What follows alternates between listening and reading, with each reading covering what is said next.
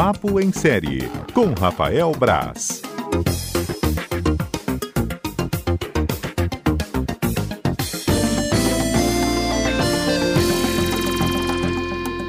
Conosco neste cotidiano, Rafael Braz. Boa tarde, Rafa. Boa tarde, Fábio. Boa tarde, ouvintes. Vamos fazer um papo em série, meso em cartaz, meso papo em é, série. Vamos hoje até. autorização, né, para produção aí para poder fazer isso. Como a gente não tem programa na, na quinta-feira, eu acho que vale a pena, né, falar um pouquinho de filme também. Com certeza, vale sim, Braz. Separando as dicas que os nossos ouvintes também para esse feriado eles aproveitarem. Então vamos lá, o que, que você separa para gente? Tá, vamos começar pelas séries, né? Que já estamos no papo em série. Afinal de contas, é... a série estreou sexta passada, sexta-feira, né? Última sexta, dia 18, na... no Amazon Prime Video, chama El Cid.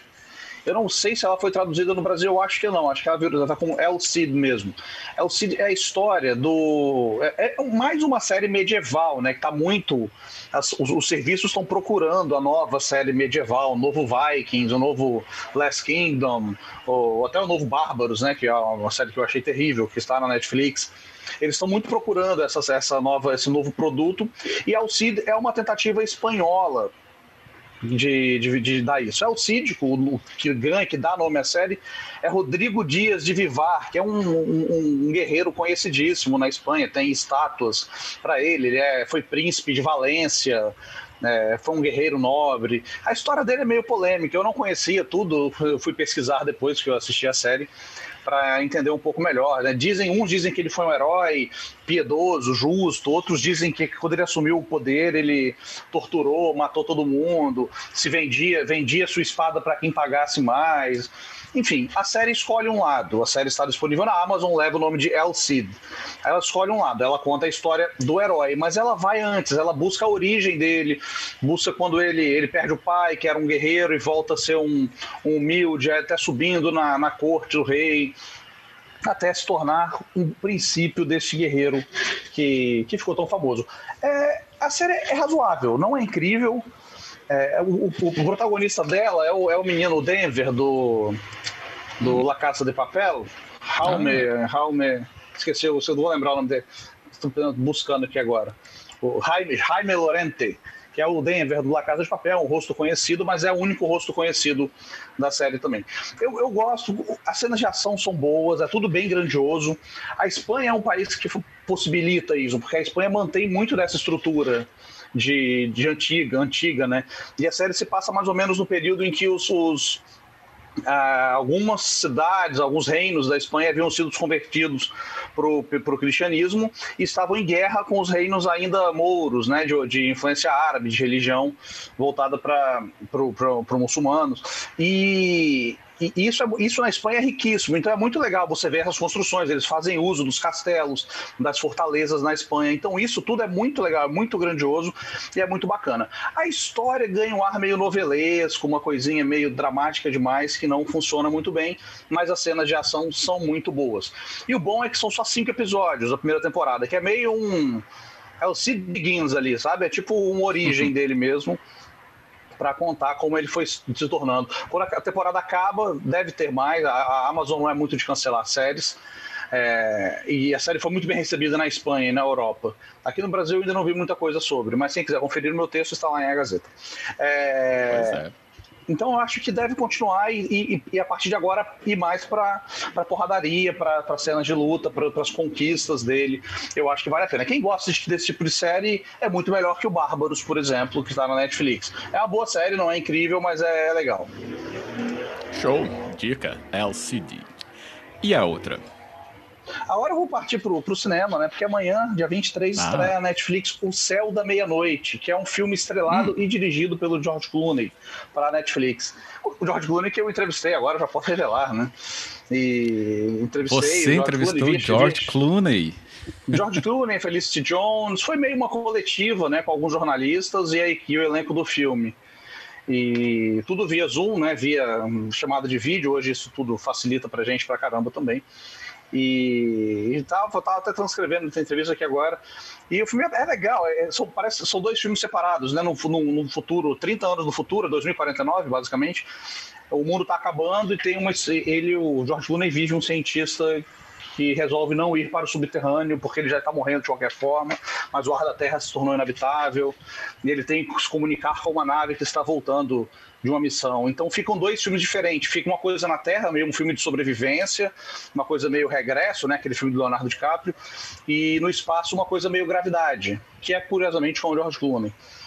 Então são dois filmes diferentes cujas histórias deles se encontram e eu, eu acho o filme é muito, ele é incrivelmente técnica, impecável. É, tem uma cena, tem uma cena específica de um um balé espacial ali. Eu não vou revelar alguns detalhes, não, porque é, é, é bom ver sem saber. Tem um balé espacial ali que demora uma cena grande, longa até, que é incrível. Uma das cenas mais legais que eu vi no cinema recente. Assim, é muito, muito bonita, muito, muito legal.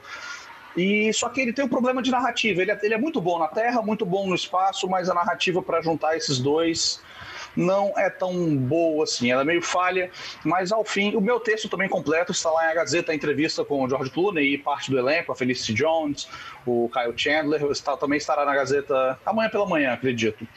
E mas é um bom filme, a mensagem dele é muito bonita. Tem a mensagem muito bonita, o filme, eu gosto muito do, do, final dele. É, o final é melhor do que o do livro, ele se baseia no livro da Lily Brooks Dalton, e o final do filme é bem melhor do que o do livro, inclusive. E esses problemas narrativos estavam no livro, então é uma coisa que o George Clooney herdou, né? Mas o filme estreia amanhã, famosa 4 horas da manhã de hoje para amanhã, né?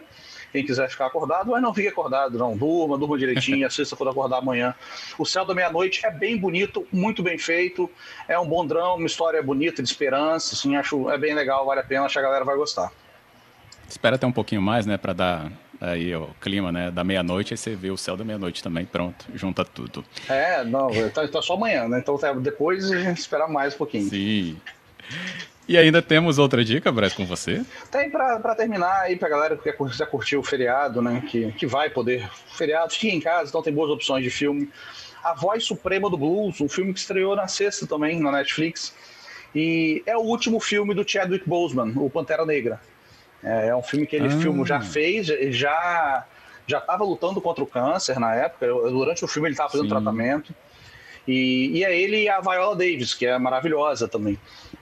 E é um filme pequeno, é, um filme, é uma peça de teatro levada para o cinema. Então o filme tem aquela coisa teatral, de diálogos, é muito sustentado em diálogo. Ele conta a história de uma gravação de um disco da Ma Rainey, que é a Viola Davis, e o Chadwick Boseman é um, é um dos caras da banda dela. Aí mostra conflitos em estúdio, tudo, mas a atuação dos dois é uma coisa de doido. E não me surpreende nada, nada, nada se ele levar o Oscar por esse filme.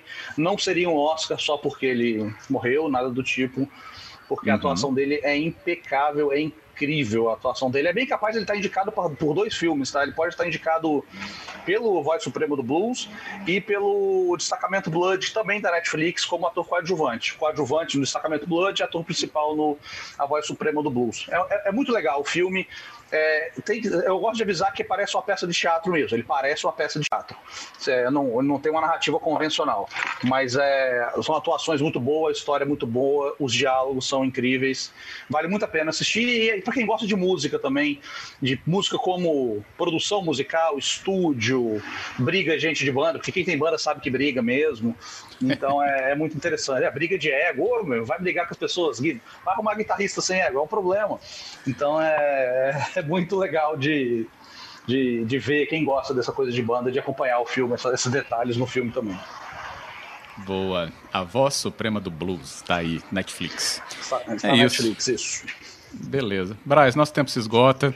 Queria desejar a você, a Beatriz Seixas, que compõe né, a nossa equipe também, um ótimo Natal, que seja realmente de muita paz, tenha fartura na casa de vocês e que a gente se encontre brevemente aí para trocar abraços, como nós costumávamos fazer na redação. Então fica aí o meu desejo, porque a gente só volta a conversar então depois do Natal.